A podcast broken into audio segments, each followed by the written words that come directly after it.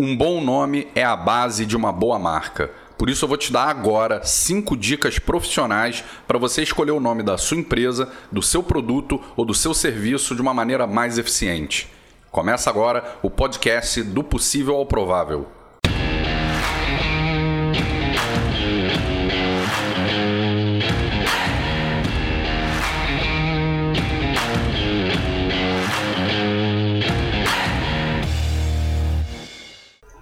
Nome do seu produto, do seu serviço e da sua empresa é um dos ativos da sua marca e, via de regra, ele é o primeiro a ser oficializado. Depois dele vem slogan, logotipo, cores, formas, a identidade visual, a identidade sonora e todo o universo proprietário da sua marca. O nome costuma ser a porta de entrada para o seu cliente lembrar, falar e criar uma conexão emocional com a sua marca. Eu costumo dizer que não é o nome que faz a empresa, é a empresa que faz o nome. Mas ainda assim, se você está naquele momento em que você está iniciando um projeto e tem a oportunidade de começar do zero, vamos escolher o melhor nome possível. Isso, além de ajudar a sua marca, pode evitar gastos e dores de cabeça no futuro. Eu não sei se você sabe, mas existe uma disciplina que trata da escolha profissional de nomes. Essa disciplina se chama naming. Então, se nesse momento da escolha do nome você tem condições de contratar um profissional ou uma empresa de naming para te auxiliar nesse processo, sem dúvidas essa é a melhor escolha possível. Mas se você não tem condições de fazer isso, ainda assim o seu nome precisa ser criado, porque a sua marca precisa ser lançada. Por isso, eu vou te dar agora cinco dicas para te ajudar a escolher melhor. A primeira dica é: tenha a coragem de sair do lugar comum. Busque nomes diferenciados que gerem curiosidade fora da caixinha e aposte neles. Os nomes assumem novos significados com o passar do tempo. Se hoje eu falar para você sobre Apple, você imediatamente e prioritariamente vai pensar na empresa do Steve Jobs. Você não vai pensar em maçã ou na gravadora dos Beatles. O mercado já está cheio de nomes iguais, marcas que utilizam nomes similares. Está cheio de pizzarias com nomes iguais, lojas de roupas com nomes iguais.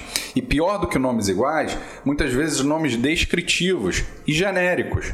Eu vou dar alguns exemplos de nomes descritivos nem de empresa, nem de marca, mas de uma tradição vergonhosa que o Brasil tem na tradução de títulos de filmes estrangeiros para o português.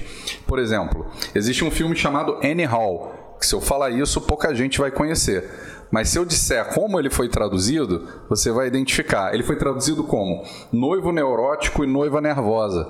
Claramente é uma tentativa de descrever o filme no título. Outro exemplo, Shane. O nome do filme é Shane e foi traduzido como Os Brutos Também Amam. Outro exemplo, Home Alone, que significaria sozinho em casa, foi traduzido como Esqueceram de Mim. Para que isso?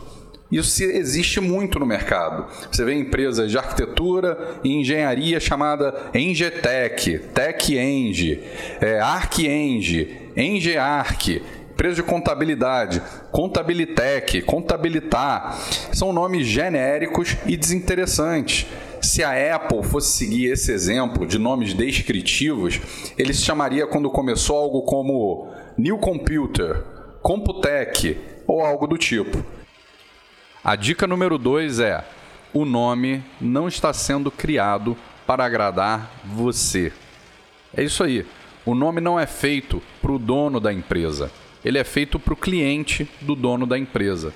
Então, qualquer associação que você tenha, de um nome que você gosta muito, do cachorro que você teve na infância, do nome da sua primeira filha, não tem nenhuma serventia nesse momento. Porque ele só vai ter significado para um número muito limitado de pessoas e não para os clientes que você quer alcançar.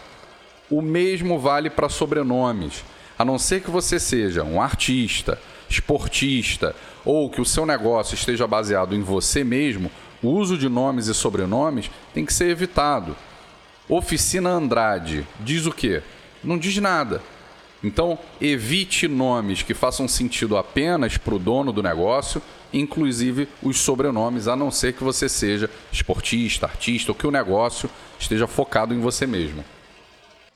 Dica número 3: a não ser que você esteja montando um e-commerce ou seu produto ou serviço seja essencialmente ligado à internet, não há problema algum que o domínio exato do nome que você imaginou não estiver disponível.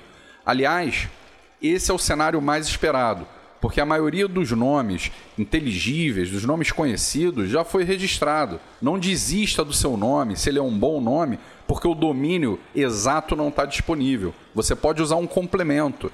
É preferível um nome forte com um complemento do que um nome mais fraco sem o complemento apenas para poder usar o nome exato no domínio. Muita gente toma a decisão errada de priorizar o domínio a internet muda e os mecanismos de busca vão conseguir te encontrar. Já o seu nome, ele muda com mais dificuldade. Então, não abandone o seu nome se o domínio não estiver disponível. Dica número 4: pronúncia. O seu nome precisa ser de fácil pronúncia e entendimento imediato. Faça vários testes. Seu cliente precisa entender de primeira, sem que você precise repetir ou soletrar. Dica número 5: cuidado com os amigos. Os amigos, muitas vezes, são os maiores destruidores de bons nomes que existem.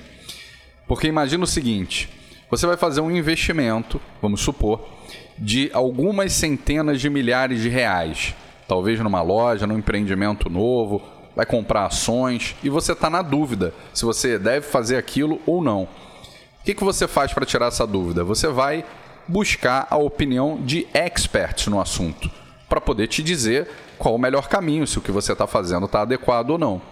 No caso do nome e os amigos, o que, que você faz? Você reúne aqueles amigos e apresenta para ele o nome, para saber o que, que eles acham. Algumas coisas acontecem nessa hora. Primeiro, eles não têm toda a gama de variáveis que você tem quando pensou sobre esse nome. Segundo, eles não conseguem contextualizar não conseguem visualizar porque aquele é só um nome. Então eles não conseguem visualizar a força da marca. É como se você chegasse montando uma empresa de computador chamada Maçã. Eles provavelmente iam achar horrível. E terceiro lugar, por mais boa vontade que os seus amigos tenham, eles não têm a competência técnica para fazer esse julgamento. O resultado da busca pela opinião dos amigos normalmente é a escolha de um nome que agrade a todos, todo mundo e para poder agradar é um nome genérico, sem graça, sem ousadia. A sexta dica é uma dica bônus, é a seguinte: antes de se apegar ou fazer qualquer coisa com esse nome, verifique se ele está disponível no INPI. O INPI é o chuveiro de água gelada de quem trabalha com nomes. Porque muitas vezes você desenvolve um nome e acha ele ótimo e quando você vai verificar, ele já foi registrado. Não confunda o registro dos domínios, do domínio no órgão internacional e do domínio no órgão nacional, não tem nenhuma ligação com o direito de uso do nome comercialmente. São instituições distintas. Você tem que verificar no INPI. Em conversas futuras, a gente pode falar do roteiro de desenvolvimento do nome. E existe um momento em que você já definiu os principais nomes, em que você tem que fazer uma triagem e aí você verifica quais são os que estão e os que não estão disponíveis no INPI. Mas lembre-se dessa dica: não se apegue, não se apaixone, não faça nada com o nome antes de verificar se ele está disponível para registro. Essas foram as cinco dicas, ou melhor, seis, que vão te ajudar a escolher o um nome de maneira mais acertada. É claro, existem outras dicas, existem outros elementos, mas essas dicas já vão te ajudar.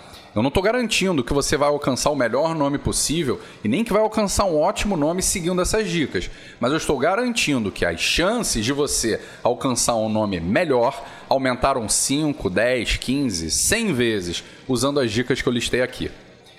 Esse foi o episódio de hoje. Obrigado por ter ouvido até aqui. Aguardo você no próximo podcast do possível ao provável. Até lá!